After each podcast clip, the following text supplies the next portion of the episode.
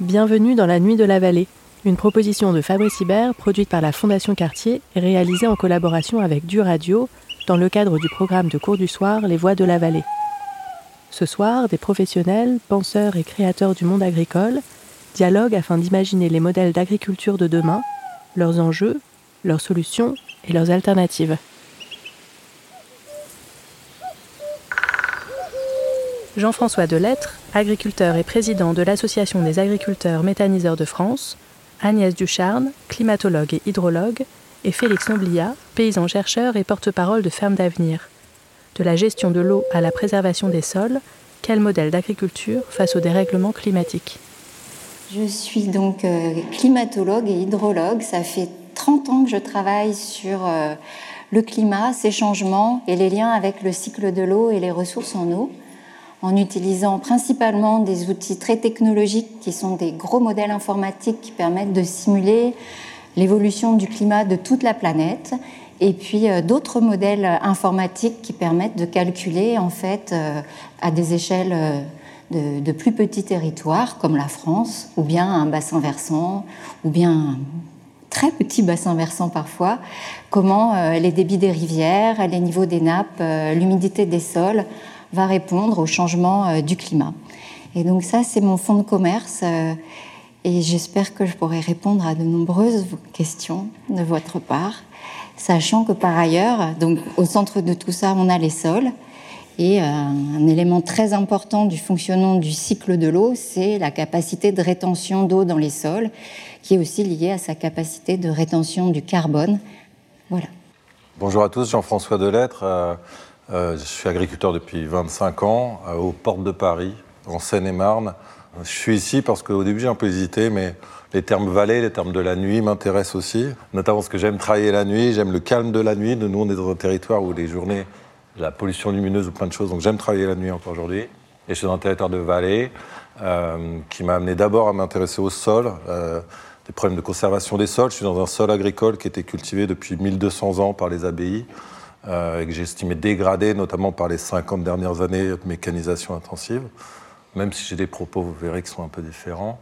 Euh, donc je me suis d'abord intéressé à la conservation des sols, ce qu'on appelle l'agriculture de conservation des sols. C'est comme ça que je suis arrivé dans le monde de la méthanisation. J'ai cherché de la fertilisation organique. Je voulais redevenir éleveur. Je n'ai pas fait le pas de l'élevage. J'élève des bactéries aujourd'hui. Euh, et dans cette aventure-là, je suis devenu, il y a quelques années, euh, président de l'Association des agriculteurs euh, méthaniseurs de France, où on est 550 à peu près à réfléchir collectivement des petits projets, des très gros projets, des gens qui vendent 27 000 euros d'électricité par an à des gens qui vendent 2,5 millions de gaz vert dans les tuyaux sur leur territoire. Et dorénavant, je m'intéresse à l'énergie, au climat. voilà, le dernier élément pour moi qui est pas anecdotique, mais qui est dans la trajectoire, c'est que j'ai basculé aussi en agriculture biologique maintenant, grâce aux méthaniseurs, qui m'interroge beaucoup euh, sur euh, la qualité de mes sols, justement, malgré tout. C'est-à-dire que l'agriculture biologique et qualité des sols et stockage du carbone, c'est des vrais sujets. C'est pas aussi simple que ce que je faisais avant. J'ai fait la transition parce que je voulais quitter le monde du 100% glyphosate dont j'étais dépendant. Euh, mais c'est pas si simple que ça. C'est-à-dire qu'il y a des raccourcis et, et je ferai pas de raccourcis ce soir, mais l'agriculture, c'est un sujet complexe, un sujet compliqué. Euh, qui me passionne depuis 25 ans. Et maintenant, j'ai ajouté des briques encore plus compliquées qui sont l'énergie et le climat là-dedans. Donc, je suis heureux d'être avec une chercheuse ou quelqu'un du Pays Basque qui est dans un environnement complètement différent du mien, puisque pour moi, la richesse à la fois de mon métier et des gens que je représente aujourd'hui, c'est la diversité des territoires, c'est la diversité des projets, c'est la diversité des agriculteurs et des agricultures euh, qui me passionnent depuis 30 euh, ans. Voilà. Je suis Félix Noblia, j'ai une ferme au Pays Basque en agriculture biologique et qui est passé d'un système de sol très dégradé à un système de sol en agriculture régénératrice euh, avec beaucoup beaucoup d'expérimentation et notamment je suis passé comme euh, Jean-François par l'agriculture de conservation euh, maîtrisée de manière optimale à maintenant une agriculture où l'élevage de vaches a pris une grosse place et une, complémentarité de production où il y a aussi quelques cochons qui qui sont euh, dans des parcelles plutôt boisées et euh, voilà, ou avec, avec beaucoup d'agroforesterie aussi, et de plantation d'arbres et d'infrastructures agroécologiques, malgré le fait qu'on en ait déjà énormément au Pays Basque, et, et avec des, des essais là-dessus aussi très encourageants sur comment rendre compatible la, la conservation des sols, le pâturage tournant et l'agroforesterie, en fait, comment l'agroforesterie devient un système productif. J'ai une mission en 2023, parce qu'en fait, on a établi une. enfin, je vais en parler un petit peu quand même de ce truc-là. C'est un projet qui finance la transition des exploitations agricoles en allant vendre des certificats d'impact environnementaux sur le carbone, sur la biodiversité, sur le, cycle de l'eau et plein d'autres choses, aux entreprises qui s'engagent en faveur de l'environnement et de flécher ces financements vers les agriculteurs qui s'engagent aussi en faveur de l'environnement.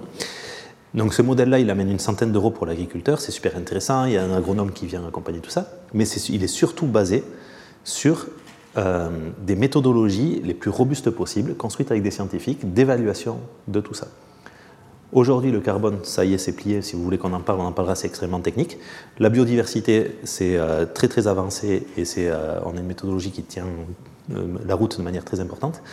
Mais mon challenge 2023, c'est l'eau. Et donc l'eau, pourquoi? Parce qu'a priori, 2022, ben, on a pris cher. 2023, on devrait prendre cher. 2024, on devrait prendre encore plus cher. Voilà, il n'y a pas de raison en fait objective pour qu'on arrête de prendre cher. Euh, donc en fait, on est en train de désertifier le territoire à une vitesse assez importante. Ça, c'est un premier point. Mais l'eau, en gros, c'est la qualité. C'est-à-dire combien elle coûte à dépolluer, combien il y a de polluants dedans, euh, comment elle est, euh, voilà, comment notre eau, quelle sera sa qualité. C'est sa capacité d'infiltration des sols et donc sa capacité de gestion de risque.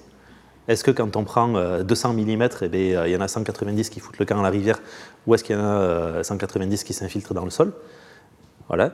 Et après, le dernier point, mais c'est comment est-ce que nos pratiques, notre politique agricole, a un impact, une incidence sur le cycle de l'eau? Et donc, comment est-ce que le climat global est ou n'est pas, et donc j'aimerais bien qu'on réponde à toutes ces questions, la somme des climats locaux.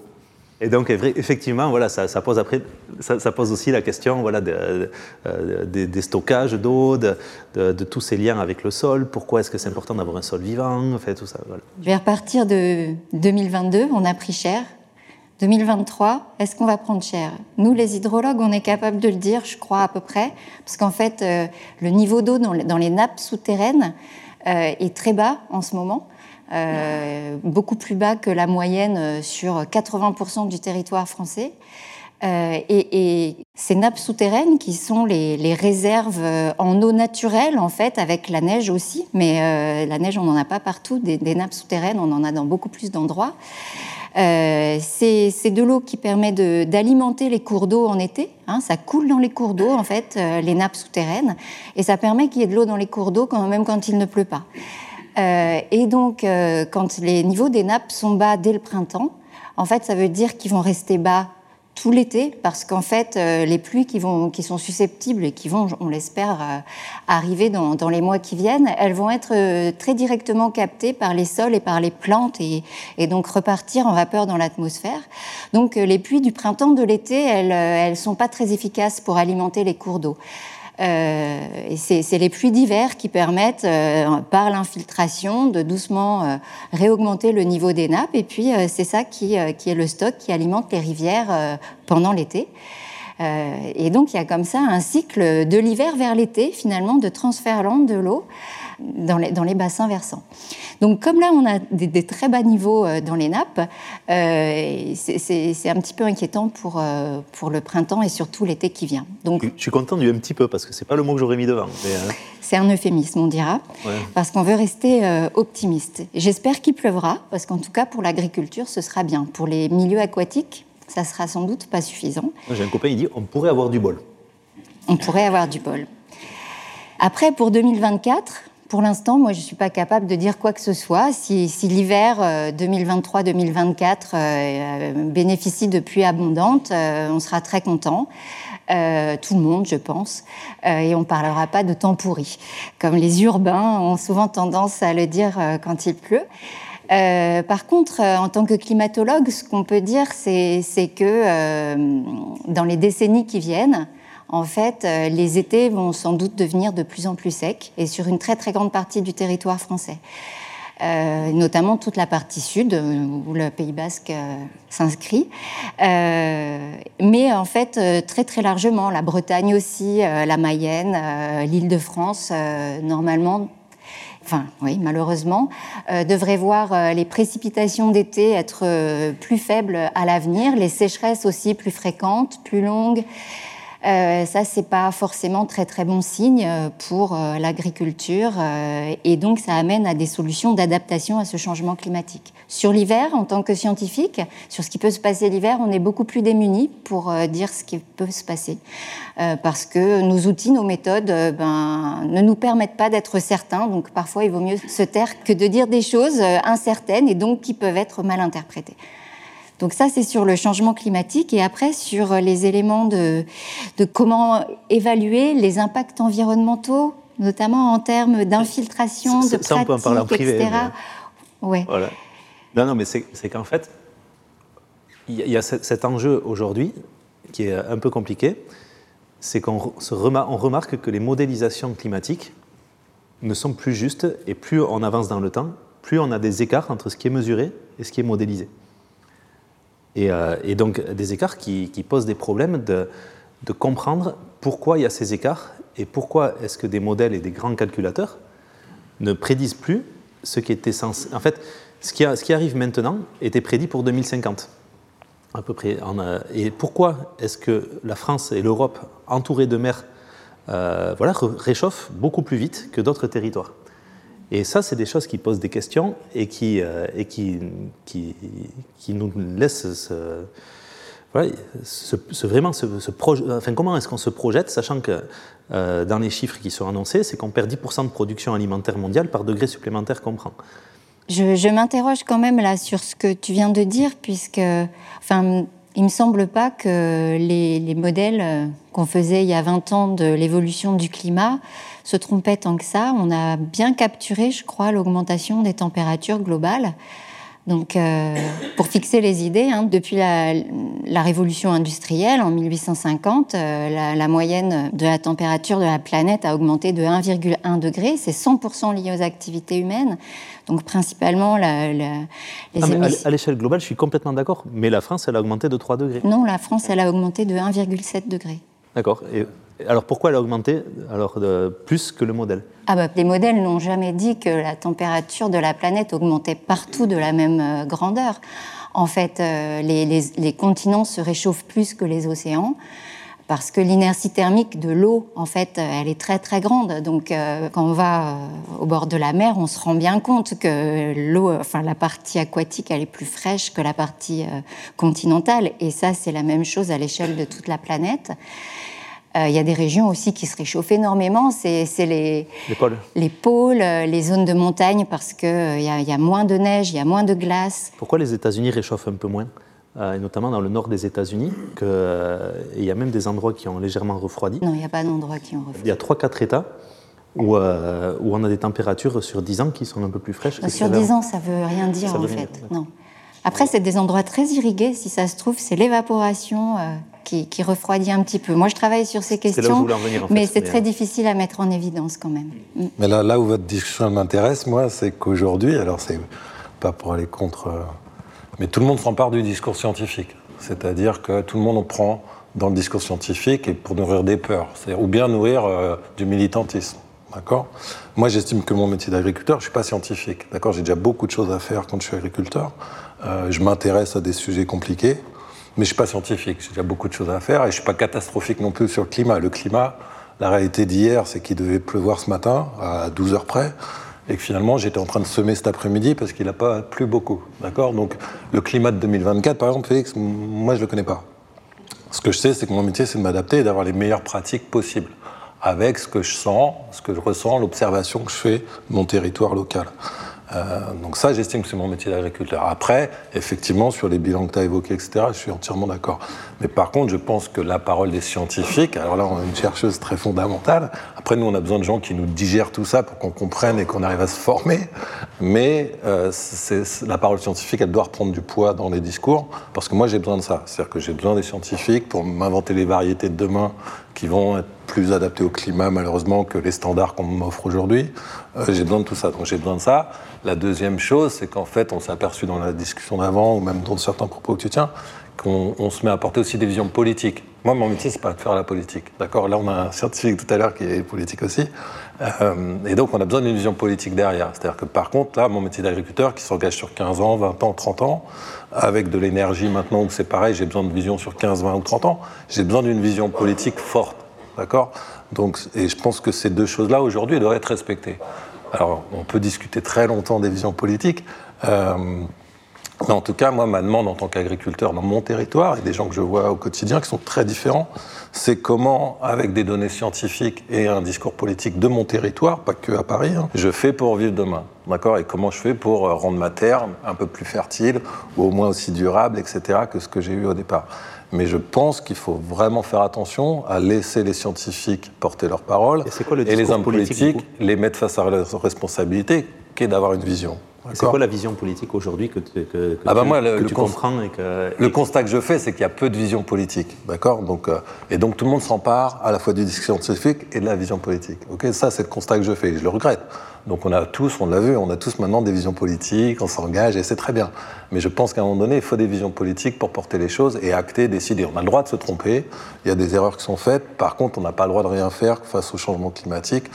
Et moi, sur mon sujet, par exemple, face au mix énergétique euh, renouvelable demain, on est obligé de trancher certains sujets, on est obligé de prioriser des usages, on est obligé de définir la consommation de demain des gens, etc.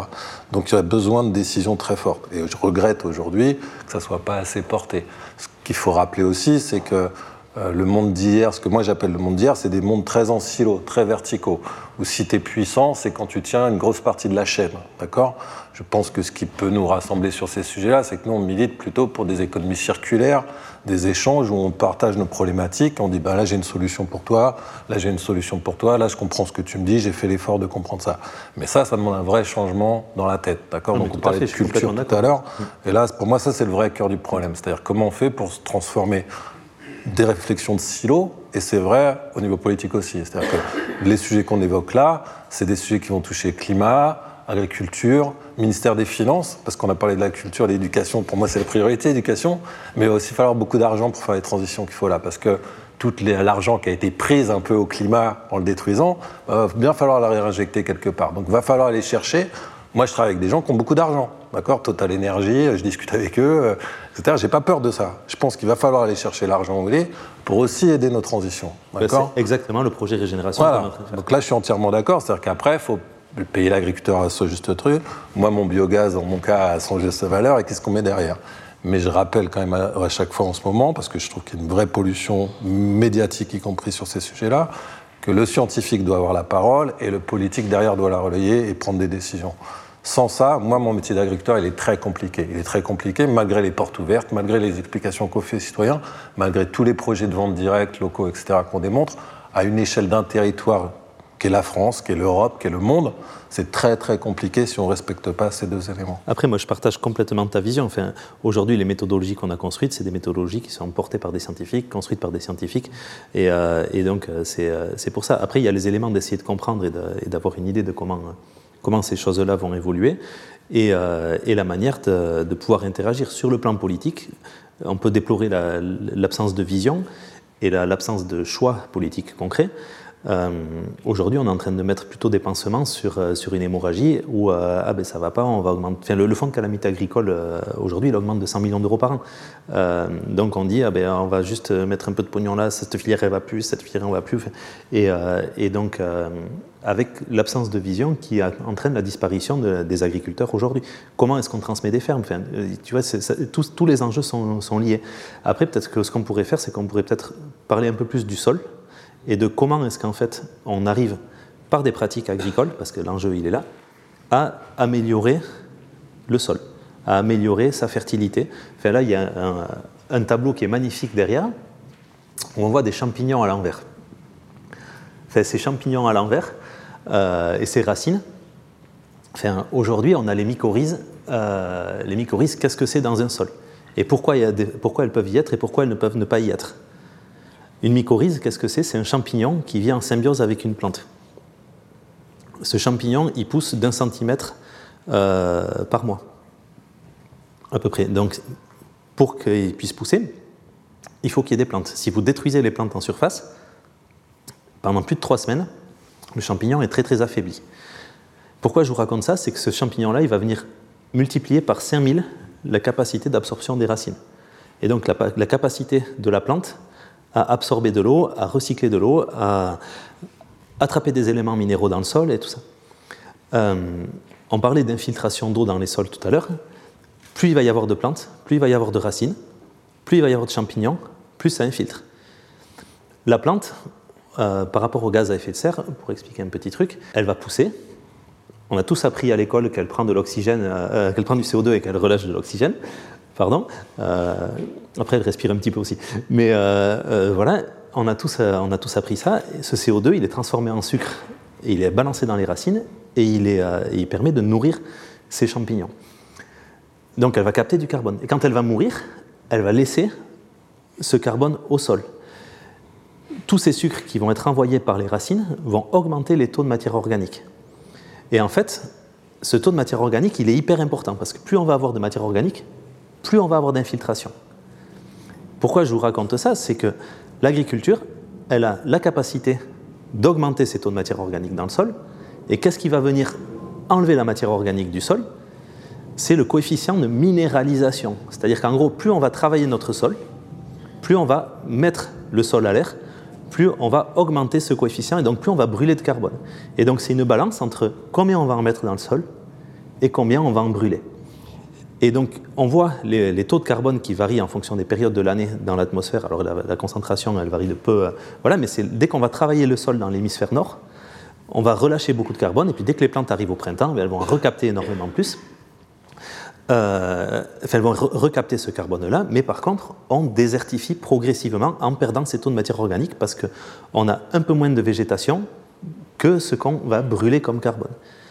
Euh, les Égyptiens, mais ils n'ont pas construit les pyramides dans le désert. Les civilisations, en fait, se sont construites avec des terres fertiles, et maintenant les terres sont un peu moins fertiles.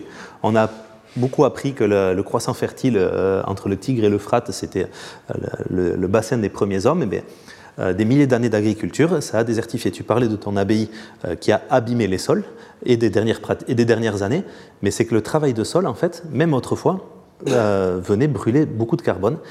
Et donc, on a une différence maintenant entre le avant et le maintenant, c'est que maintenant, on a des gros engins qui sont très lourds et qui vont, en plus de faire du labour, le labour, en fait, ça vient dans certains types de sols, pas dans tous, mais euh, principalement dans les argiles, faire des, euh, des, couches de lissage en profondeur qui empêchent les racines de descendre. Donc la racine, elle arrive et puis elle repart à l'horizontale, et donc ça vient euh, diminuer les capacités du sol à infiltrer de l'eau. Ça vient diminuer ces capacités du sol à infiltrer de l'eau, et puis le fait de mélanger la surface va faire aussi sur certains types de sols des phénomènes de battance. C'est des croûtes imperméables qui empêche l'eau de s'infiltrer. Et tout ça, mis bout à bout, fait qu'en fait, on perd, pour rester sur le, sur, le thème de l'eau, de plus en plus la capacité des sols à stocker, à infiltrer. Alors si on rajoute la bétonisation, ben forcément, euh, on diminue fortement les nappes. Et en fait, ces éléments-là, ils sont, euh, ils sont cruciaux dans, ou dans la politique agricole. Si on devait faire un rêve, c'est un rêve de sol qui s'améliore et qui se régénère. En fait. Mais dans la table ronde précédente, tu as parlé de, centaine d'expérimentations que tu as pu conduire euh, sur, ta, sur ton exploitation. Et euh, est-ce qu'il y en a qui ont permis de justement réaugmenter la, quantité de, carbone dans les sols, sachant que d'un point de vue technique, on appelle ça le complexe argilo-humique, hein, et, ça, ça, permet de transformer un sol qui, qui serait juste, qui laisserait juste s'écouler l'eau si jamais il réussit à s'infiltrer en surface, en une, éponge très, très efficace qui retient l'eau et qui permet notamment de faire face euh, ben, à des périodes de, sécheresse plus prolongées que, que s'il n'y a pas ce carbone et ce complexe argilo-humique euh, qui est présent. Donc comment tu as fait? Parce que quand même, il y a des, solutions. On n'est pas dans une course euh, en avant vers toujours moins de carbone dans les sols, une désertification comme tu le dis.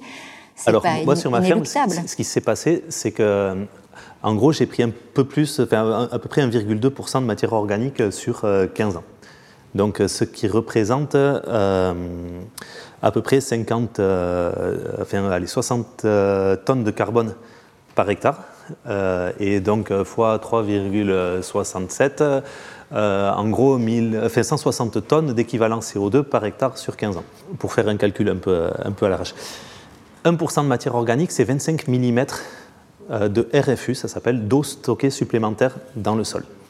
Maintenant, la question, c'est comment on fait pour ça? Et pour ça, en fait, la dernière fois que j'ai labouré sur ma ferme, c'était en 2011. Euh, déjà, ça c'est un premier point. En 2013, je suis parti en semi-direct. Donc, euh, semi-direct, c'est-à-dire qu'en gros, on va semer des plantes qui vont pousser, qui vont faire de la végétation. Euh, dans cette végétation-là, on va venir semer avec une machine qui pose une graine. La végétation meurt et ce qui, va s'appeler, on détruit la végétation avec des herbicides chimiques. Ça s'appelle l'agriculture de conservation des sols. Donc cette agriculture de conservation des sols ou le semi-direct sous couvert, c'est qu'on va faire pousser des plantes euh, dans d'autres plantes et on va piloter ça. les trucs les plus intéressants que j'ai réussi, c'était des rotations où on gardait sur, la ferme euh, des mélanges de trèfle et luzerne, dans lequel d'abord, on semait le trèfle et luzerne avec du colza, on moissonnait le colza, on récupérait notre couvert en place, on revenait semer du blé dans ce couvert, après on venait semer de l'orge dans ce même couvert, et en fait le couvert durait trois ans euh, avant de basculer sur une culture de printemps où on gardait en fait des couvertures de sol et des racines de luzerne, ça peut aller très profond. à l'INRA Lusignan, j'ai vu des racines à 18 mètres de profondeur. Enfin, il y a des trucs, une racine de luzerne, ça descend quoi. Euh, après, il faut qu'il y ait 18 mètres de terre, mais ce que je veux dire, c'est que des solutions techniques, elles existent. Et après, pour finir sur les expérimentations, à partir de 2016, je suis passé en bio avec un challenge comment rendre compatible ce semi-direct et cette agriculture biologique. Alors, pour euh, expliquer, c'est qu'en bio, on n'a plus l'herbicide qui va venir tuer ces plantes de couverture. C'est peut-être un peu technique, j'espère que je ne vous perds pas. Euh, voilà. On n'a plus l'herbicide qui vient tuer ces plantes de couverture, mais on va faire des couverts qu'on va broyer et après on va retravailler le sol parce qu'on a besoin de gérer cette compétition entre les plantes et après on vient semer, ainsi de suite. Et donc là on a essayé de voir si ça pouvait marcher bio, sans travail de sol, donc en semant des couverts et en revenant semer dedans, et pourquoi ça marche et pourquoi ça ne marche pas? Donc là, la conclusion de tout ça, c'est qu'on a fait des, choses exceptionnelles avec des maïs à 120 quintaux et des, des soja à 35 quintaux en semi-direct en bio, et qu'on a réussi aussi des énormes échecs. Voilà. Et donc, en n'étant pas capable d'aller suffisamment profondément dans ces expérimentations pour identifier l'ensemble des facteurs, parce que euh, c'est des choses extrêmement complexes et il y a tellement de choses qui jouent. Et, euh, donc, on voyait des choses deux ans après où on revoyait des bandes de couverts de deux ans avant, avec du coup des dynamiques différentes sur la fertilité, sur l'exudation racinaire, sur, tout ça qui faisait qu'on retrouvait les, les, lignes différentes deux ans après. En agriculture, moins on va toucher le sol, plus on se rapproche du milieu naturel, plus c'est complexe. Et donc euh, là, aujourd'hui, le système qui fonctionne le mieux chez moi pour ça, ben, c'est de laisser en prairie et d'avoir des vaches qui tournent en permanence et d'avoir juste quelques hectares qui tournent dans cette rotation pour faire des, cultures. Alors, je, ouais, alors je pense qu'aujourd'hui, la problématique, quand on parle de tout ça, parce que tu es comme moi, tu es passionné, tu connais tous ces sujets-là, techniques, complexes, tu as mis des années à apprendre tout ça. Bien sûr. Ce qui nous manque, à mon avis, c'est typiquement en France, hein, tous les pays européens sont pas comme ça, on est beaucoup dans des obligations de moyens. C'est-à-dire qu'on nous dit, euh, euh, bah, pour parvenir à tel résultat, on va vous aider à acheter tel matériel, ou bien on va vous... Donc c'est les moyens, d'accord, qui priment toujours. On reparle de politique. Oui, c'est bien sûr, la politique est importante. Moi, je ne suis pas politicien, mais je pense que la politique est importante, au sens noble du terme. Euh, par contre, je pense qu'il faut qu'à un moment donné, on donne aux agriculteurs des obligations de résultats. Et là, les résultats et de l'indépendance. C'est-à-dire que moi, je suis milite plutôt pour dire bah, donnez-moi des objectifs de résultats sur le climat, sur l'énergie dans mon cas, sur euh, l'alimentation aussi, hein, parce qu'on pourrait. Voilà, combien on me demande de, nourrir, enfin, quel est l'objectif qu'on me donne? Et dans ce cas-là, je peux travailler. Et après, l'autre élément que je demande. Bienvenue chez Régénération.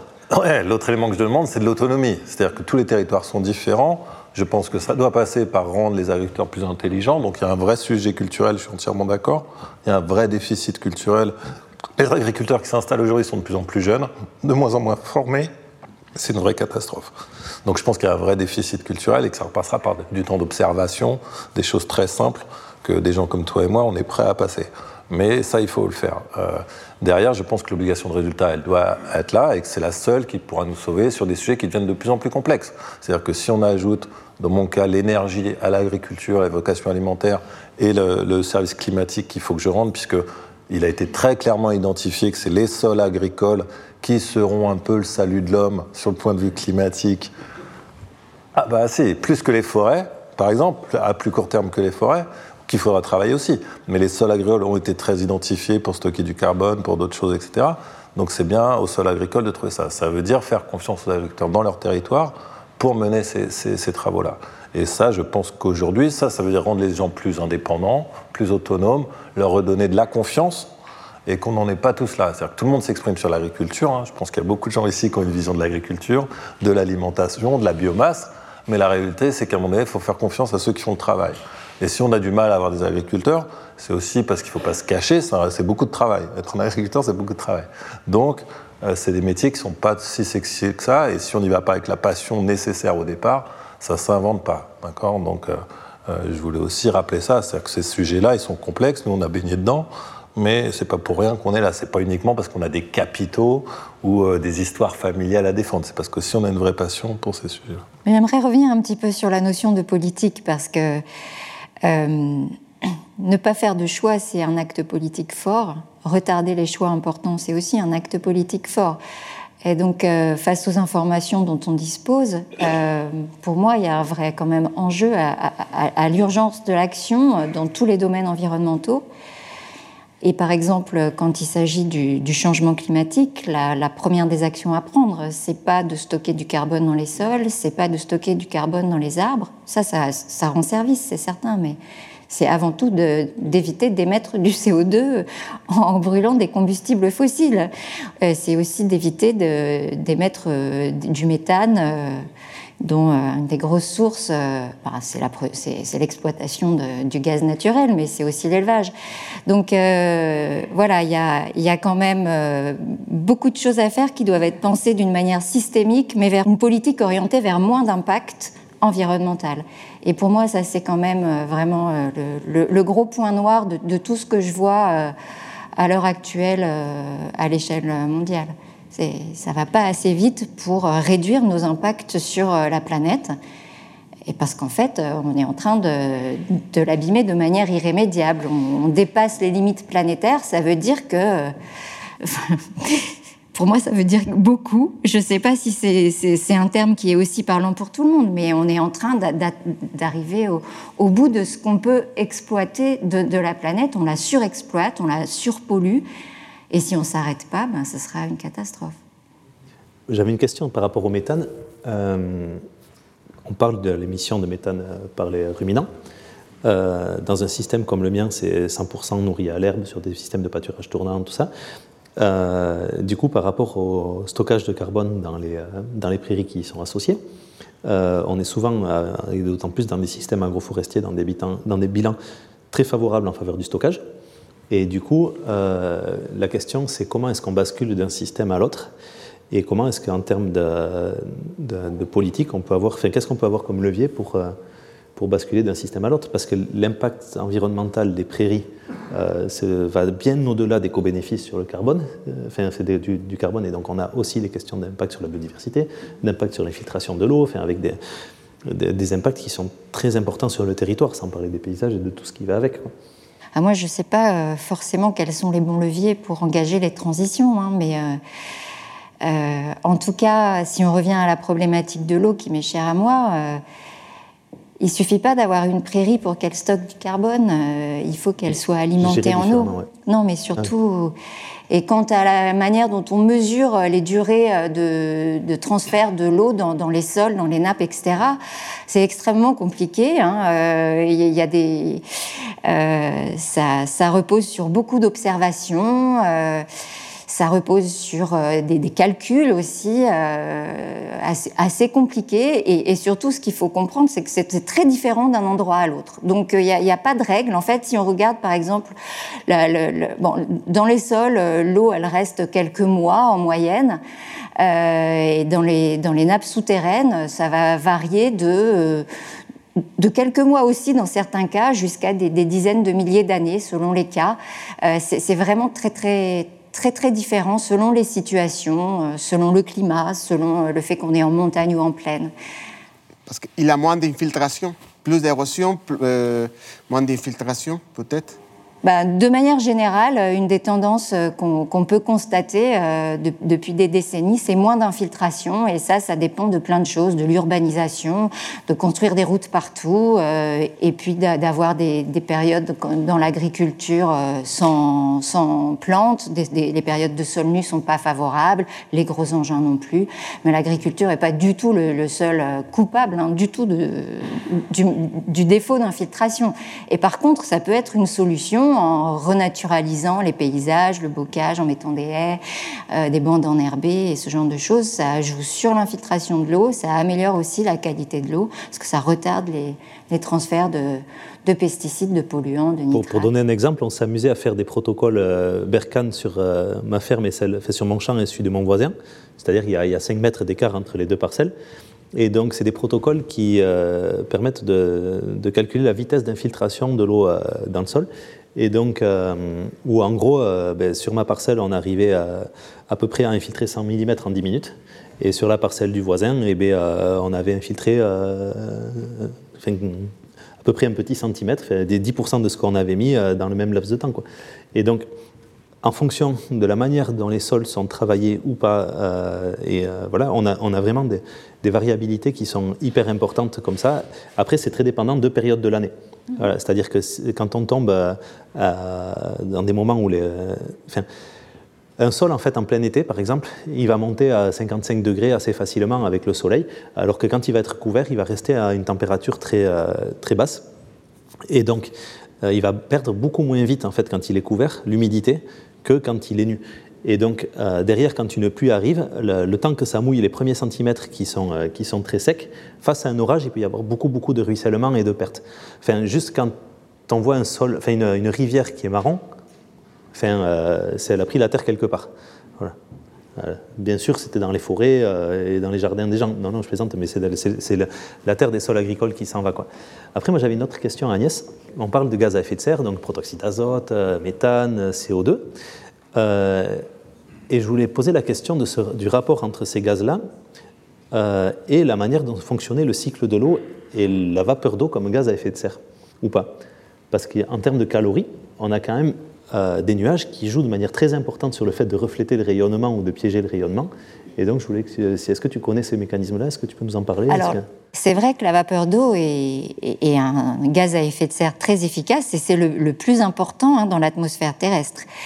Euh, par contre, euh, ce qu'on a pu démontrer euh, euh, de manière assez certaine, c'est que ce qui explique le, réchauffement des, derniers 150 ans, c'est la vapeur d'eau dans l'atmosphère qui augmente à cause du réchauffement, en est très peu responsable. Hein. C'est vraiment l'émission des gaz à effet de serre qui sont liés à la combustion des hydrocarbures fossiles euh, ou le protoxyde d'azote, euh, les, chlorofluorocarbonés, etc., qui sont les principaux euh, responsables de ce qu'on appelle l'effet de serre additionnel. Parce que la vapeur d'eau, en fait, elle reste très peu longtemps dans l'atmosphère, en moyenne 15 jours à peu près. Donc euh, ça tourne très vite, et même s'il y a un petit peu plus euh, de vapeur d'eau dans l'atmosphère, ça tourne quand même suffisamment vite pour que l'impact sur l'effet de serre global soit négligeable. C'est vraiment ce qu'on rajoute en plus par des effets de serre enfin artificiels. Le CO2 n'est pas artificiel, mais euh, en tout cas, on peut pas. la, vapeur d'eau, euh, la vapeur d'eau est, peu responsable euh, du réchauffement de la planète. C'est le reste. Mais moi, j'avais, je voulais rebondir sur, euh, sur euh, les, les, questions d'infiltration d'eau dans les sols, euh, de, de, de stockage d'eau dans les sols, par rapport à une problématique qui, qui, ressort beaucoup ces derniers temps vis-à-vis du changement climatique de l'agriculture, c'est donc l'adaptation aux sécheresses, et où donc il y a, y a toute une partie de la communauté agricole euh, très productiviste, euh, très irrigante, etc., qui, euh, qui veut développer comme solution d'adaptation au changement climatique de nombreuses retenues artificielles en eau notamment les méga-bassines dans la région des Deux-Sèvres, en Vendée, d'où vient Fabrice. Moi, j'ai l'impression que, en fait, euh, enfin, j'ai l'impression, on peut constater que dans beaucoup d'endroits de la planète euh, où des, gros ouvrages de, de stockage de l'eau artificielle ont été mis en œuvre pour faire face aux sécheresses, ça s'est révélé être une catastrophe environnementale et agricole et économique parce que quand on a des, retenues, il suffit pas de les avoir pour qu'elles soient pleines, il faut encore qu'il pleuve. Comme euh, une sécheresse, c'est qu'il pleut moins, euh, ben justement, euh, là, ça, ça, atteint les limites. donc en Espagne, en Andalousie, en Californie, en Afrique du Sud, en Chine, en Inde, où, où, de telles grosses retenues ont été construites, ça répond pas à l'objectif. Donc ça coûte beaucoup d'argent en fait, parce que c'est très très cher, mais, euh, mais, ça marche pas. Et donc je me demandais si, euh, en fait, ce serait pas beaucoup plus efficace en termes d'investissement public de favoriser des pratiques agricoles qui respectent les sols et qui les améliorent, comme tu nous as expliqué, euh, plutôt que de fabriquer des méga bassines qui en plus imperméabilisent localement des hectares et des hectares de terres agricoles. J'ai fait 15 ans d'agriculture conservation, ce direct dont tu parles, d'accord? Euh, la réalité, c'est que ça vient atténuer. C'est-à-dire que euh, ce que je garantissais avec ce système-là, déjà, c'est que ma plante lève. Contrairement à d'autres systèmes où on met la graine dans un sol sec et il faut attendre. Donc ces techniques-là me permettaient déjà de garantir la levée, ce qui est la première victoire pour euh, un agriculteur.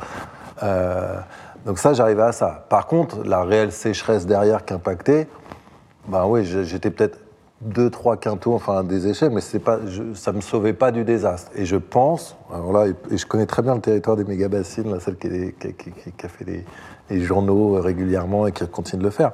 Je pense qu'il ne faut pas oublier en France qu'il y a ce qu'on appelle des zones intermédiaires, c'est-à-dire des zones qui vont euh, des Charentes, qui passent Châteauroux, qui passent un peu en dessous des bords de Loire, qui remontent jusqu'à Chaumont où ça fait 25 ans qu'on essaie de trouver une solution pour les agriculteurs. D'accord? C'est une grande mission du ministère de l'Agriculture, c'est de trouver une solution, parce que c'est des zones qui sont loin des zones de consommation souvent, c'est des zones où le climat n'est pas facile, et où on n'a pas beaucoup de solutions pour garder du monde en milieu rural. Donc pour ces zones-là, on peut dire non aux méga-bassines, mais il va falloir trouver une solution pour les agriculteurs qui sont là. D'accord? Et personne ne trouve de solution depuis 25 ans. Donc je, pense que sur certains trucs, il faut donner le temps aux agriculteurs et aux territoires de trouver des solutions. Donc je ne pense pas que la méga bassine, en l'occurrence, soit une solution. Moi, je fais le choix de ne pas irriguer chez moi, alors que je suis pénalisé sur mon secteur par les sécheresses. Mais j'accepte la pénalisation des sécheresses et je pense que euh, sur le long terme, la nature a plutôt été généreuse avec moi. Mais il faut avoir une vision long terme. Dans ces zones-là, je pense que c'est plus compliqué en l'occurrence. Et après, les territoires trouvent des solutions. Si on leur pose les bonnes questions et qu'on leur fait confiance, alors il y a le Pays Basque qui est très euh, connu pour plein de choses. Euh, moi, je vais reprendre un autre exemple. Il y a, l'Aubrac. L'Aubrac est le Nord-Aveyron que je connais bien. Euh, L'Aubrac, il y a 60 ans, c'était le désert. C'est-à-dire qu'il restait très peu de vaches au brac. Euh, et le couteau Layol, il ne l'avait pas, pas relancé. Ils sont quatre autour de la table, à de dire en gros, ben, on va relancer la vache, ça c'est notre identité. Euh, on va relancer le couteau parce que le couteau Layol, on savait le faire. Et puis on savait faire du fromage aussi bien que le Cantal à côté, donc il n'y a pas de raison, on va relancer ça. Et avec ces trois produits-là, ils ont relancé le territoire. Mais si vous regardez là où est situé l'Aubrac, c'est catastrophique. Vous êtes très loin de tous les centres de conservation. C'est un territoire rude, rugueux, etc. Ils ont sauvé leur territoire. ok? Donc je pense qu'il faut, dans des territoires, trouver des solutions temporaires et après redynamiser les bonnes idées. À l'inverse, je vous parler d'un territoire qui s'appelle le plateau des mille vaches, qui pourrait ressembler à l'Aubrac. Sauf que la réalité, c'est que là, il y a deux tiers des éleveurs qui s'en vont. Et où, par exemple, le président de la Nouvelle-Aquitaine me dit est-ce qu'on ne pourrait pas mettre de la méthanisation pour sauver la biodiversité des pâtures? Mais je lui dis, mais si j'annonce aux éleveurs, euh, aux responsables des élevages bovins allaitants à Paris que la solution c'est la méthanisation pour le plateau des mille vaches, inutile de vous dire que ça va pas bien se passer. Quoi. Donc si politiquement c'est la solution, il va falloir qu'on discute un petit peu du territoire avant de poser ces sujets-là. Donc je pense qu'il faut faire très attention à, ces sujets médiatiques. Les agriculteurs, et dans ces zones-là, ils ont besoin. Le cas de, la méga bassine là, qui, a été déchirée, vandalisée, etc. Je connais par exemple très bien un méthaniseur qui est à côté. Lui, il regroupe 15 euh, euh, éleveurs qui amènent tous leurs effluents, leurs fumiers différents élevages, etc. Il fournit de la chaleur à la ville d'à côté, il veut développer des systèmes de mobilité, mais effectivement, pour l'instant, dans son système où il a un peu de céréales, où ils vendent d'autres choses à côté, etc., ils ont besoin d'irrigation. Je pense que ce n'est pas une solution pour le climat à 20 ans. Par contre, je pense qu'en termes de sujets agricoles et sujets de territoire, dans ces cas-là, il faut faire attention à ne pas généraliser des sujets. Moi, je me pose une question sur l'eau c'est que les territoires désertiques, pour arriver à. Enfin, il y a des territoires qui arrivent à recréer des pluies, sur des territoires qui étaient désertiques en créant des, des, trucs liés un peu au key line design, à faire, à, faire infiltrer de l'eau avec des trous par rapport aux, courbes de niveau et tout ça, et recréer des îlots de végétation progressifs, puis replanter des arbres, puis ainsi de suite. Et donc, on voit des territoires, notamment en Chine, il y a un endroit où euh, ils ont revégétalisé plus de 30 000 hectares euh, euh, en, recréant des nouveaux écosystèmes et en retenant l'eau. Et donc, cette question-là de retenir l'eau et de la manière de le faire, on voit apparaître beaucoup d'initiatives qui font reculer le désert comme ça, en retenant de l'eau. Et, donc, du coup, je me pose la question d'où est la vérité ou le compromis euh, entre la continuité écologique des cours d'eau, surtout il faut en renvoyer le plus possible à la mer, et en retenir le maximum pour arriver à, faire pousser le plus de plantes en fait. S'il pleut de moins en moins l'hiver, d'accord, l'histoire de méga-bassines, ça marche pas. Là, je suis entièrement d'accord. Si le problème, c'est effectivement que on voit dans les modèles et la réalité qu'il y a de moins en moins de pluie l'hiver quand on ne charge pas les nappes, là, à un moment donné, il faut dire stop. Euh, après, je pense que ça a été évoqué sur les transitions alimentaires, par exemple. Un des vrais problèmes pour moi de l'agriculture, là où je rejoins certains propos que tu as tenus tout à l'heure, c'est qu'on a mis, alors c'est technique, mais on a mis de plus en plus d'amidon dans les graines des céréales. Et l'amidon, en gros, ça nous fait tous gonfler, on a des tonnes de problèmes de santé, etc. D'accord? Donc quand on s'intéresse aux céréales anciennes, il y en a plein qui s'intéressent aux céréales anciennes aujourd'hui, la réalité, quand on développe des projets comme ça, c'est que pour gagner sa vie avec des céréales anciennes, avec les niveaux de consommation des consommateurs et de temps actuel, ben, c'est pas possible. D'accord? C'est-à-dire que si, il y en a 4-5 qui vont faire des très beaux projets, j'en connais autour de Paris, moi j'essaie d'en défendre aussi, mais à l'échelle de l'agriculture française, c'est pas une solution aujourd'hui. Le boulanger, il va vous dire, bah, moi je veux encore plus de baguettes encore pain blanc que, que les autres. Donc il faut faire attention, c'est-à-dire qu'il y a des solutions qui existent, les céréales anciennes, elles consomment beaucoup moins d'eau, elles résoudraient beaucoup de problèmes. Sauf qu'économiquement, derrière, il y a un changement alimentaire. Est-ce que c'est mûr Est-ce que c'est pas mûr À quelle vitesse on y va Etc. Et ça, euh, alors effectivement, dans le changement climatique, ce qui est criminel, c'est de rien faire. Donc nous, on œuvre pour qu'il y ait des bonnes pratiques. Euh, on pense que de moins consommer d'énergie fossile, d'accord euh, Par exemple, la méthanisation est beaucoup attaquée sur plein de sujets. Moi, je suis convaincu que d'utiliser du digestat, c'est mieux que d'utiliser des fertilisants d'origine euh, pétrole, etc. Donc on peut discuter de la qualité des digestats. Par contre, je suis sûr que c'est une grande avancée pour plein d'agriculteurs qui utilisaient des choses bien pires que ça avant. et on ne pourra pas mettre de lait. après, voilà, donc, ne rien faire, c'est criminel, et qu'il faut mesurer les pas en avant et inciter les gens qui mettent en place ces bonnes pratiques par des résultats et, venir défendre ces territoires-là. Ça passera bien sûr, ça a été évoqué, par l'éducation. C'est-à-dire tous ceux qui ont des fermes pédagogiques, quand il y a des bonnes idées, on n'ouvre pas ses portes. Donc si tu as une bonne idée, si tu développes tes trucs, ouvre tes portes, prouve ce que tu fais. Et là, il y a plein de choses qui sont belles sur les territoires. Moi, j'aimerais bien en savoir un peu plus sur la méthanisation, j'avoue, mais euh, j'aimerais avant euh, revenir sur ce que, ce que tu as dit euh, sur l'effet de, des forêts sur la recréation de pluie. D'un point de vue scientifique, il me semble que ce dont on est certain, c'est que quand on déforeste, ça fait diminuer les pluies. En revanche, la, réalité de, l'effet inverse, ça reste à démontrer, à mon avis. Hein. Euh, et donc, euh, c'est encore justement euh, des, sujets de recherche. Donc, les, grands projets de reforester pour recréer les pluies et pour repousser le désert. Il y a Chine, il y a aussi la grande muraille verte au niveau du Sahel. Et puis, il y a la petite forêt de Vendée de Fabrice. Mais euh, c'est pas encore prouvé que ça marche. Et parce que tout n'est pas forcément réversible dans l'environnement. Donc euh, il y a des changements qui peuvent se faire dans un sens et ne pas être possibles dans l'autre sens. Et c'est justement tout le danger d'où on en est à l'heure actuelle. C'est la question des points de bascule, des choses que des mathématiciens comme Cédric euh, pourraient euh, avoir envie d'étudier et certains le font. donc c'est, il faut être précautionneux. Et après, moi, j'aimerais en que, savoir plus. Non, mais alors ça, je parlais de la méthanisation. Ça, je peux... mais sur les forêts, par exemple, ce que j'ai appris récemment, moi, que je trouvais très intéressant en termes de euh, on a des discussions sur la biomasse, c'est-à-dire il va falloir faire de plus en plus d'énergie, il va falloir utiliser la biomasse, définir ces, etc. Et un des sujets, c'est la forêt, c'est-à-dire comment la forêt en France a plutôt grandi depuis 100 ans, mais comment on l'utilise mieux, moins, comment on fait Et ce que j'ai découvert avec des gens de l'ONF, c'est que finalement la forêt a été beaucoup plus impactée encore que moi, mes céréales et, trucs, que par, par, le changement climatique, puisque les arbres ont été peu renouvelé, on n'a pas changé les espèces, etc. Donc en fait, ce que m'a expliqué l'ONF, c'est que moi, dans mes petits carrés de forêt chez moi, qui m'entêtent à replanter du chêne là où il y avait du chêne, en fait, je faisais une, erreur énorme. C'est-à-dire que c'est pas du tout intelligent de remettre la même espèce là où était, puisque le changement climatique étant là, il faut que je trouve une espèce plus adaptée à ça. Et que ça, ça demande à nouveau une vision politique, parce que ça veut dire que s'il faut couper des arbres en ce moment pour en replanter des plus intelligents vis-à-vis -vis du changement climatique, on va un peu en termes de carbone se mettre un petit peu à l'envers pendant quelques temps, mais qu'il faut assumer ça.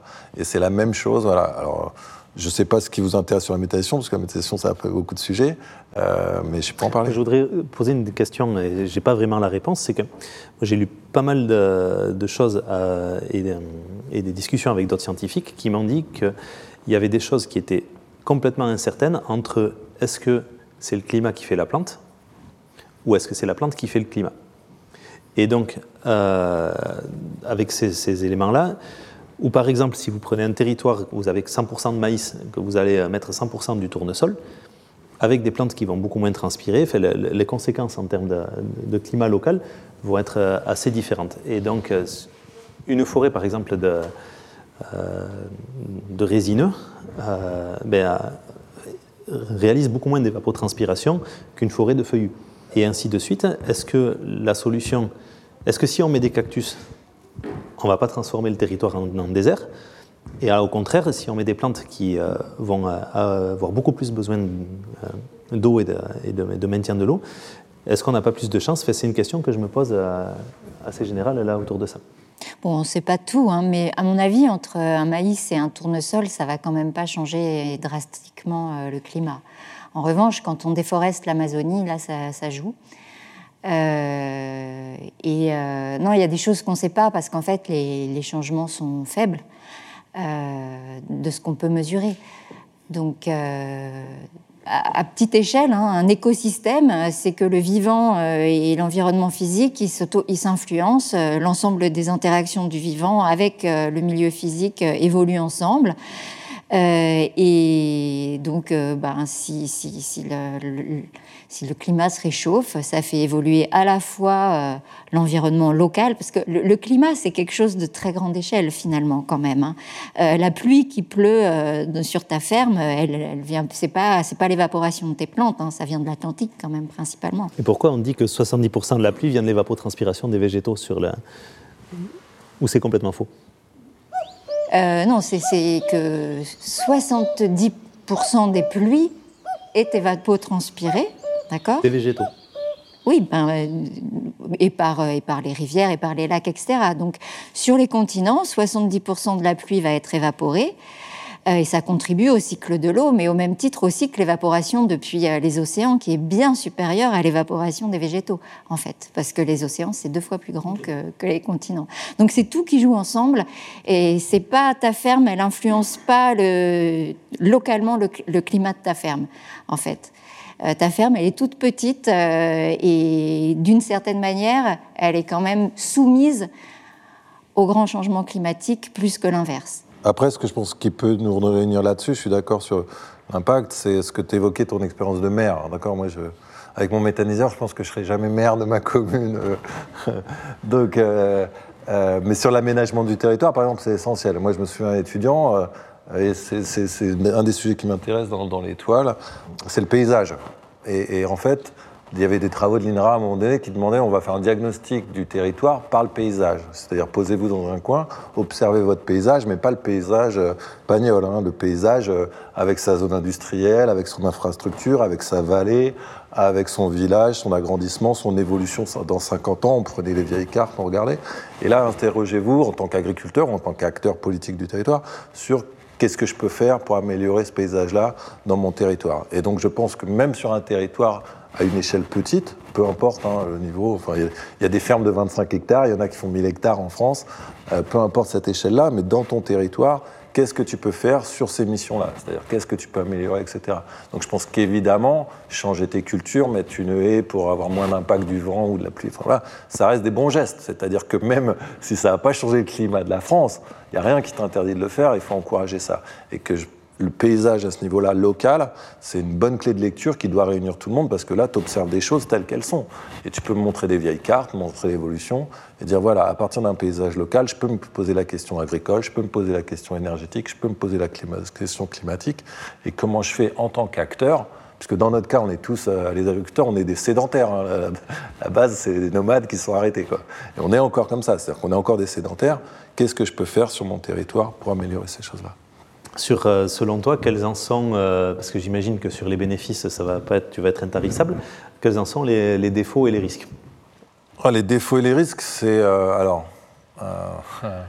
J'ai un côté militant sur ce sujet-là, mais la méthanisation, elle a, elle a, forcément pour vocation d'intégrer l'agriculteur, parce que c'est des matières organiques qui repartent sous forme de digestase dans les sols agricoles. Il est, il est, intégré sur une empreinte de 15 ans. intégré dans le sens raisonnement. Ouais, ouais, il a l'empreinte de 15 ans. Mais donc je pense que les défauts de la méthanisation, c'est si on ne met pas dans le raisonnement de la méthanisation les agriculteurs. D'accord? C'est-à-dire que si on laisse la méthanisation juste aux énergéticiens ou aux grandes agglomérations qui ont des déchets à gérer, là on perd quelque chose. Il faut que les agriculteurs s'emparent de toute façon. C'est ce que je fais dans l'association évidemment, puisque nous on est agriculteurs méthaniseurs. Donc je suis convaincu, mais je pense que la nature même de la méthanisation, du digesta, machin, avant le sujet énergétique, ça veut dire comment on intègre les agriculteurs là-dedans, sinon il y a des défauts énormes. Euh, l'autre défaut, l'autre erreur en méthanisation, c'est de penser qu'on peut la standardiser. D'accord? C'est-à-dire penser que parce qu'on a un sujet climatique ou énergétique gigantesque, il va falloir trouver des trucs tout faits, qui marchent, qui coûtent pas cher, qui vont rendre de l'énergie, etc. Donc ça, c'est une grosse erreur en méthanisation. La troisième erreur, c'est de vendre ça à des agriculteurs comme de la diversification. D'accord? Ça, c'est un terme à la mode depuis 20 ans en agriculture. La réalité, c'est que beaucoup de projets de diversification sont en fait des vrais métiers. Et que si alors en cas de méthanisation où tu mets 2, 3, 5, 8 millions d'euros sur la, table, d'accord? Si tu ne comprends pas que c'est un vrai métier et ce que ça veut dire avec les astreintes du lundi au dimanche, tu n'y arriveras pas. Et tu, tu auras des projets qui seront mal conduits et qui même mettront en péril ta ferme, sa conduite, etc. D'accord? Donc je pense que si tu ne formes pas les agriculteurs au métier, si tu ne fais pas le truc, tu as, un vrai écart aussi. Voilà. Le risque aussi, c'est euh, euh, d'imposer la méthanisation de façon très étatique, c'est-à-dire que tu pars de Paris et tu arrives sur le territoire local, alors qu'en fait la méthanisation elle a des impacts locaux en général, et que donc les maires, les députés, etc., ils doivent comprendre un peu ce que c'est, parce que quand tu prends un méthaniseur sur ta tête, eh ben, ça va avoir des conséquences. Il n'arrive pas là comme ça, hein. il arrive parce qu'il y a des lois qui veulent de l'énergie, qui veulent transformer le climat. Et c'est comme du photovoltaïque, champ en fait, c'est pareil. Hein. Je réponds sur l'aspect euh, capitalistique, ça a été évoqué plusieurs fois. Nous, ce qu'on constate, par exemple, dans l'association, effectivement, il y a plus de capitaux de mis, sauf qu'ils viennent renforcer les exploitations. Les, éleveurs, par exemple, qu'on est méthaniseurs, c'est les plus heureux de l'association, parce qu'en général, ils ont réduit un peu leur élevage, ils sont moins défendants en alimentation, d'accord, pour leur élevage. Ils ont une solution de traitement de leurs effluents. Des fois, s'ils récupèrent de la chaleur, etc. Donc ils ont mis plus d'argent, ils ont plus de capitaux aujourd'hui dans leur structure, mais ont un système qui est plus robuste et plus cohérent. Et ceux qui ont mis aussi, là où nous, ça nous intéresse, par exemple, par rapport à plein de sujets qu'on a évoqués, c'est que la méthanisation, malgré ce qu'on peut en penser, elle est obligée de te rendre plus intelligent. C'est-à-dire que tu es obligé de te poser la question du digestat, de la fertilisation organique, tu es obligé de te poser la question de ton territoire, des gens avec qui tu vas contacter. Et si tu n'es pas complètement borné, si tu es borné, tu vas aller dans le mur, hein, ça va aller vite. Hein. Mais ça t'oblige à être plus intelligent. Et si tu deviens plus intelligent, les questions climatiques, les questions énergétiques, tu vas les porter. Et donc à ce niveau-là, la bonne nouvelle pour nous, c'est que toi, tu es hors cadre familial, mais en méthanisation, il revient beaucoup d'enfants qui seraient jamais revenus. Alors la dernière chose, c'est qu'en plus, il revient beaucoup de femmes. C'est-à-dire que quand tu parles des sujets énergie ou climat, nous, sur les méthaniseurs, dans l'association, on a peut-être 5 euh, fois plus de femmes, 6 fois plus de femmes que dans les autres populations agricoles. Juste parce que tu vas traiter de sujets énergie, climat, qu'il faut te raccrocher au territoire et que là, tu as des, profils plus féminins, je vais dire, qui s'intéressent et qui viennent nous botter le cul. J'ai euh, trois micro-questions. Euh, la première micro-question, c'est la compétition qui pourrait y avoir d'usage entre des parcelles qui feraient de l'alimentation humaine et des parcelles qui sont utilisées pour produire de la biomasse pour aller dans un méthaniseur. La deuxième question, c'est euh, j'ai vu une fois une plaidoirie des JA euh, qui était catastrophée sur la transmission des fermes qui contenaient un méthaniseur parce que c'était des investissements qui quadruplaient, cinqutuplaient, voilà, qui, augmentaient de manière massive le capital de la ferme. Euh, et du coup, sur la question, ça posait des questions sur la transmission de la structure. Et par rapport au contexte géopolitique, si tu as une augmentation massive des prix de l'énergie, une augmentation massive des prix des céréales, quel est le risque que ce méthaniseur ne devienne plus compétitif par rapport à la biomasse qu'on met dedans, par rapport à la production des céréales Typiquement, aujourd'hui, les méthaniseurs autour de chez moi, ils, rentrent du maïs à l'intérieur. Euh, ce maïs, le jour où il dépasse les 400 balles la tonne, il est plus rentable de le mettre au méthaniseur. Comment ça s'organise? Euh, Qu'est-ce que c'est les alternatives et qu'est-ce qui se passe? Par rapport à une stratégie de gestion de risque sur 15 ans, qui est quand même un laps de temps très long sur ces questions-là. Ouais, alors je vais être très clair. Il y, a, une énorme hypocrisie en France, et je pense qu'on est tous responsables, c'est de penser que tous les champs agricoles nourrissent l'homme, en gros. D'accord? La réalité, c'est qu'il y a 70 ans, euh, fallait nourrir. Moi, dans ma ferme, il y avait peut-être 40 chevaux de trait, des bœufs pour tirer, et c'était 50 hectares de pâture. Alors tout le monde aime les pâtures, c'est pas ça le problème, mais ça, ça nourrissait de l'énergie en fait. C'est parce qu'il me fallait de l'énergie pour cultiver les autres champs. Euh, voilà. On oublie aussi qu'il y a beaucoup d'hectares qui font des biocarburants parce qu'on a besoin de sauver le soldat Airbus. D'accord? Il faudra faire des biocarburants demain si on veut sauver Airbus. Alors on veut peut-être pas tous sauver Airbus, mais la France, elle a bien envie de sauver Airbus. D'accord? Euh, Donc je pense qu'il y a beaucoup d'hypocrisie en France sur ces sujets-là. On a la chance d'avoir un pays avec énormément de sol agricole, énormément de projets. Il ne faut pas trop avoir peur de développer d'autres trucs. Après, il faut les équilibres, etc. Il faut décider, est-ce qu'on veut exporter des céréales et avoir les céréales comme une arme politique, ou est-ce qu'on veut plutôt politiquement gérer le problème du mix énergétique demain, utiliser la méthanisation là-dedans D'accord? Mais ça, c'est pas mon sujet, mais en tout cas, voilà, je pense qu'il y a beaucoup d'hypocrisie sur la vocation alimentaire de la France. Et beaucoup de fierté, beaucoup de choses. Et ça revient sur le sujet des GIA, tu parles des GIA. C'est un discours qui les est politique. Hein, les GIA, eux, ils pensent encore, et moi, je suis, enfin, moi, le constat que je fais dans l'association, c'est l'inverse, qu'on va sauver l'agriculture avec le prix de la viande et du lait. Moi, les adhérents de mon association, ils disent Mais ça fait 40 ans qu'on nous a bassinés avec le prix du lait et de la viande. Vous n'allez pas me reprocher de trouver un projet qui vient me, redonner de la rentabilité, réinstaller des enfants, ce que vous n'arrivez pas à faire. Certes, je mets des capitaux, mais je retrouve quand même de la visibilité. je rappelle que la majorité des éleveurs, par exemple du Massif Central, ils gagnent 600 euros par mois aujourd'hui, avec euh, papa et maman qui travaillent pour zéro, comme tu l'as dit. C'est la réalité de l'agriculture. Donc, euh, à un moment donné, enfin, j'ai des discours très durs avec les jeunes agriculteurs en disant vous vous battez encore pour les aides PAC. Mais moi, les aides PAC, c'est pas mon sujet. Mon sujet de demain, c'est je veux être payé pour les services rendus que je donne en énergie, en climat, en alimentation et au juste prix. Je ne pense pas que c'est le Parlement européen qui va me sauver mon métier, d'accord? Voilà. Pourquoi en Allemagne ils ont bousillé des sols en fait et, euh, qu'est-ce que c'est le, ah bah, les solutions pour pas le faire? Ah bah alors c'est des vraies décisions. Hein. J'ai des discussions avec FNE là-dessus, par exemple. Euh, euh, en Allemagne, ils ont dit plus de nucléaire. D'accord Il fallait bien trouver des solutions énergétiques. Euh, maintenant, ils font marcher arrière de façon catastrophique. L'Allemagne, en termes d'énergie, c'est pas un modèle, d'accord euh, Enfin, à mes yeux, c'est pas du tout un modèle. En méthanisation, le choix qu'ils ont fait 20 ans avant nous, c'est d'en faire beaucoup très vite parce qu'on a un problème électrique rapide. Et donc, ils ont fait que du maïs en silage. Donc, tu coupes tout.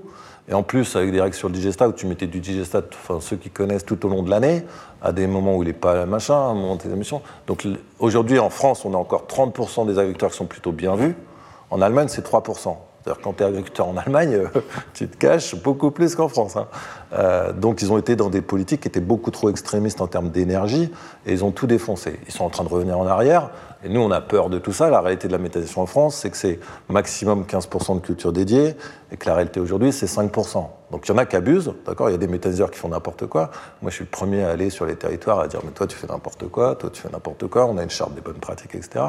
Mais la réalité, c'est qu'on est à 7-8%. Donc on peut se faire peur, on peut dire ce qu'on veut, mais ce n'est pas du tout la méthanisation à l'allemande aujourd'hui en France. Et la, dernière question, c'était sur les, risques d'évolution du prix euh, de ta tonne de céréales par rapport à ton investissement qui est sur un laps de temps assez long. Alors ça, c'est la, responsabilité du... Euh, moi, c'est ce qui m'a été dit quand j'ai lancé le méthaniseur chez moi il y, a, 8 ou 9 ans, où les prix des céréales étaient hauts. On me disait, mais si ça monte encore un peu, tu ne seras pas rentable, etc. Je dis, oui, mais là, j'ai un projet qui me donne de la cohérence, qui me donne du long terme, qui me donne du digesta, etc. Donc ça, c'est au porteur de projet de dimensionner son système. Le risque, un des risques, par exemple, c'est de rêver trop grand. C'est-à-dire que si tu regardes la méthanisation aujourd'hui, il y a certains méthaniseurs qui sont peut-être trop gros par rapport à l'indépendance possible, comme des éleveurs qui avaient mis trop de bêtes par rapport à leur champ. Hmm. D'accord? Mais ça, enfin, je pense que le marché, à un moment donné, va à un moment donné leur mettre les réalités face à eux. Euh, après, je, sais pas, voilà. je pense que le risque sur le digestat, c'est plutôt euh, euh, de connaître ses sols, de travailler les pratiques agricoles en amont. Voilà. La Nuit de la Vallée est une proposition de Fabrice Hibert, produite par la Fondation Cartier et réalisée en collaboration avec Du Radio, dans le cadre du programme de cours du soir Les Voix de la Vallée. L'ensemble du programme sera à retrouver en écoute sur les principales plateformes de podcast et sur les sites de la Fondation Cartier et de Du Radio.